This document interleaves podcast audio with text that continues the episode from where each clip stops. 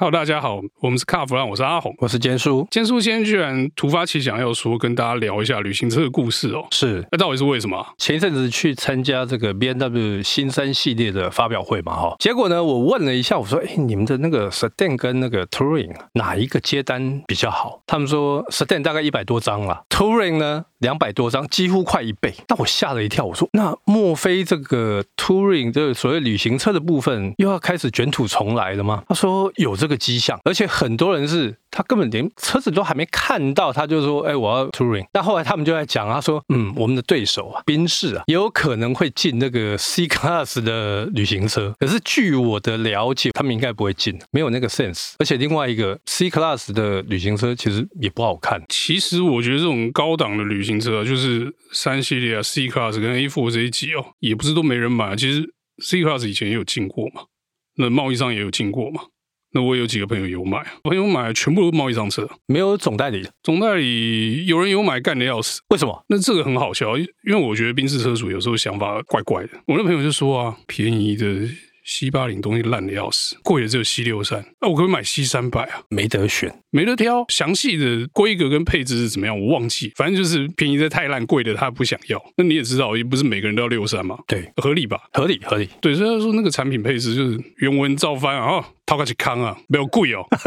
那这就先跳过，因为反正那个车还没来嘛，对不对？C Class 的旅行车未定之天，我们也没听说嘛。那我们来讲另外一个品牌，我们来讲奥迪，奥迪哦。旅行车基本上算常态，因为 A4 Avant、A6 Avant 每一代几乎都有进，而且都卖得很好。人家还有 RS4 跟 RS6，但是它有 A4 啊，它有寻常 A4、寻常 A6 的旅行车嘛。我记得我很年轻的时候，那时候第一次看到这个 B5 世代的 A4 的时候，我就觉得哎，这车很帅啊。然后我也觉得好好想买看看。可是那新车，哎，我那时候还买不起啊。隔了大概五六年之后，新车已经变成中古车了。我再去看，天啊，这个中古车价这么厉害啊？很高吗？很高啊！隔五六年还超过一半啊，所以很保值哎、欸。我觉得当时是因为物以稀为贵啊，就是进的数量有点少。当时那个还是之前总代理的时候，他们也可能也没什么把握说这个车到底能不能卖嘛。那结果后来事实证明说，可以啊，阿放可以卖。那个车只要够帅，气氛有了，那车就卖得动嘛。那你价格不要太离谱嘛。不要只有六三跟一八零这样子配嘛？我觉得奥迪的部分，因为在这个旅行车地方吃到甜头，所以后来他们就持续的进。那我们再来讲另外一个牌子啊，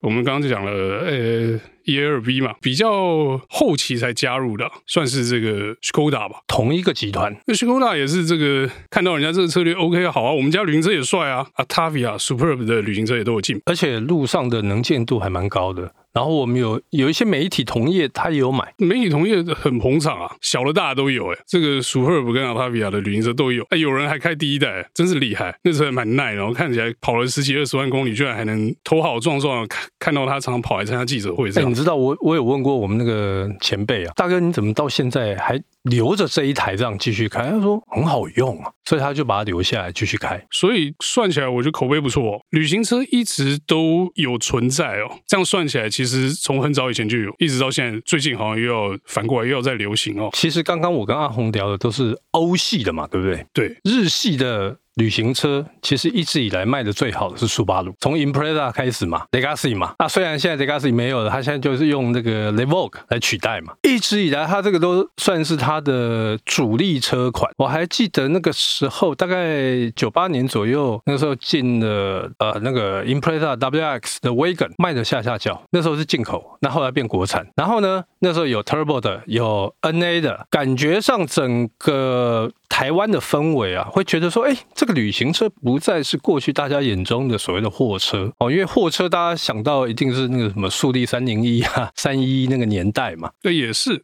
但是我觉得那时候速八路旅行车跟旅行没什么关系啊，因为大家只是要买那个 turbo 的引擎而已，那个车身随便啊，房车、旅行车都可以，房车没有我就买旅行车嘛，那旅行车好像也国产嘛，旅行车国产，对啊，所以就买那个啊，拿来改便宜嘛，不到一百万，我记得之前我们有聊过，那个车不到一百万，Sedan 是九十万，Wagon 是多一万，九十一万，我觉得那个跟旅行车现在流行的原因又不太一样，就是那时候大家为了追求的是那个性能嘛，现在的流行我觉得是这种跟流行露营车速度有点关系，就跟机能性比较相关。其实旅行车第一个就好在，那好在去露营，大家家当都多嘛。你看我们这个媒体同业有人买到吗？他后面多买一台拖车的都有哈。那我们就不讲是谁了。为了好在，所以旅行车一定比房车好在。然后呢，刚才我讲另外车速就很好笑，车速不知道你有没有看过，就睡车上那种，出去露营睡车上。那你旅行车因为比较长嘛，空间比较大，椅子翻下来几乎都可以打平，要不然就是这个后箱跟这个后座椅背的断差可以垫点东西，把断差垫掉，然后就睡车上。可是最近很流行车速，你居然不知道？我不晓得，因为可能我年纪大了，还有这种天气那么冷，你叫我睡外面，我可能会喘耶。可以尝试一下，因为车速跟露营的关系哦，所以我觉得旅行车的这个热潮又再度起来。可是我觉得旅行车买家哦，你如果要追求这个潮或者是什么哦，就太入门的车款可能不太适合。太入门的车款，你所谓太入门的车款大概是大概多少钱？大家追求的就是一个哎特立独行，比如车辆数不能太多嘛。那如果满街都制服都旅行车，停一个红绿灯旁边五六台都一样，都不帅不潮嘛，对不对？所以我觉得那个是有一点点门槛，价格上是有点门槛。你这样一讲，讲到价格上的门槛呢，我后来想到过去这个福特跟 Mazda 好像也有出过旅行车，是卖的不是很很好。我觉得那时候福特跟 Maza 那个就是 Tiara 跟这个三二三的旅行车嘛，反正又双生的。对，这两个车壳又长得一模一样。那个时候它只有一点六嘛，对，我们刚刚在考古的时候，它只有一点六，就是很入门的车型。那当然，他们也试着做了很多种包装。我们刚刚想来想去，各种这个奇怪的花名一堆，有什么伊莎姆、什么 Genki、什么 W 六那些的，很多花招，行销的花招。可是呢，那车始终就是没有办法变成潮的那一种。当然，现在因为那个车已经有有年纪了嘛，现在变成经典九零了嘛，对不对？对，所以，看起来好像蛮有味道，又又 OK 了。可是当时是就还好，而且当初哦，不论是 Mazda 或者是福特，他们没有先备车，他们想要用这个来取代，你知道？但是就变成有点不上不下、不伦不类，就怪怪的。那时候没有什么 Fiesta、Festiva 那种车嘛，没有。刚好没有，刚好没有。旅行车跟掀背车本来就不同东西嘛。你要讲这个话，就讲一个好笑的，那就讲 Golf 嘛。Golf 有一个叫 Golf Variant 啊，大家应该有看过，这是路上还蛮多的。我觉得那应该是潮的这个最低门槛。它比普通 Golf 多一截屁股哦，大概长了大概二十几公分有。但它行李箱空间有比较大吗？大多了，它的尺寸放大，你就觉得说，哎、欸，那这干 Golf 多一截。当然，它有另外一种风格，但是它跟掀背车那种感觉完全不一样。想看掀背车的人哦，我觉得不见得想要旅行车，因为掀背车图的是便利性，然后帅气。呃，帅气倒是两者共同啊，掀背跟旅行车都有不同的帅嘛，对不对？可是很现实的一个问题就是说，你旅行车就比人家长，那你如果车位小的时候就不好停。然后呢，旅行车你又玻璃又多片，其实讲一个现实面，热啊。对，夏天的时候隔热纸不贴。好一些，后面那一段呢都是玻璃，那个好像又温室一样，所以基本上就是隔热纸要比别人多花钱去贴就对了。这我不知道，我们现在请那个做隔热纸的来问一下，旅行车会不会收比较贵？刚刚我们聊到旅行车哦，我觉得旅行车最近又开始回复，有那个热潮热度起来。我觉得最主要还有一个原因啊，现在大家都流行那种比较高的 crossover 嘛，SUV。哎，机械停车塔有的还停不进去嘞。那旅行车可以啊，旅行车比较矮，然后它又有这个载货空间的机能，所以有一些人他就想说，与其我要开高一点的，那我干脆我就开这个就好。而且 SUV 跟 crossover 说真的啦，你在高速在在变换车道的时候，其实会晃的比较厉害。相较之下，Wagon 就来的稳一点。但我觉得啦，我们讲这个百万左右的哈，就是我刚才讲这个最低阶的那个位置的时候，其实你没有什么得选。你如果要空间的话，你大概只能买 SUV 啊，旅行车的选择非常少，因为旅行车大部分都比那些百万级的 SUV 再贵一点，而且不是一点，稍微你可能要贴个二三十万左右，有的搞不好不止哦。那你说往下走吗？现在没有产品了，没有。那听说有人要做，对不对？呃，那个明年啦，明年一月的时候，这个福特的 Focus 它要出出这个 Wagon 哦，然后呢，还有另外一台，我觉得。这一台应该会大卖，就是速霸陆的 Levoque，但是它现在改名了，它叫做 WX Wagon，它直接摆明跟你讲，我接下来挂的就是二点四的 Turbo，所以马力就是大概两百八十匹左右，因为它之前就是两种嘛，一点六跟一一点八，马力因为法规的关系被阉割变成大概两百六十几匹，那听说它接下来就是用这个版本要在台湾卖，不过贩卖的时间哦，最快最快。应该在诶明年二零二三年的第三季左右。我们这样子讲好了，算上 Levoque 之后，其实市面上旅行车还是没有那么多啦。如果跟你要跟什么 SUV 跟 Crossover 比起来的话，它当然是少很多，还是小众。可能一开始举那个例子不是很好。你说三系列旅行车卖比房车多一倍哦。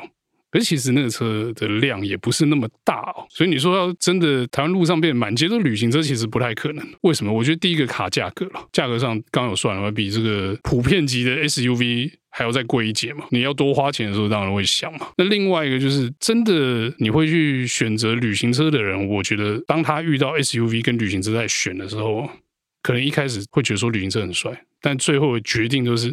SUV 看起来比较大，比较好载，好像有这么一回事。坚叔刚才在讲说这个机械式车位不好停，就其实还好，真的高到地下室进不去的那是少数，而且那种车也不在这个跟旅行车一起比的这个范围了。对，那个现在真的有超高，大概就是 G Class 嘛，G Class 很多地方下不去是真的。但是我曾经碰过那种机械停车塔，它不让 SUV 进去，合理啊，合理嘛，哈，对啊，对，所以这个就会限制这个所谓开 SUV 它。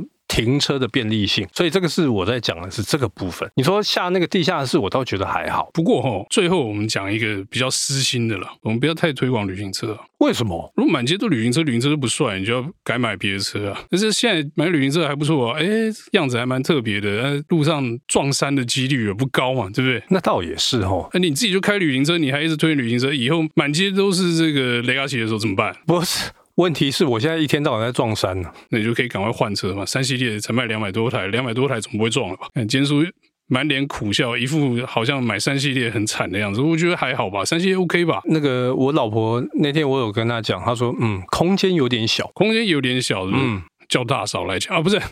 好，那我们今天这个有关旅行社的话题可能到这边就告一段落，谢谢大家收听，谢谢。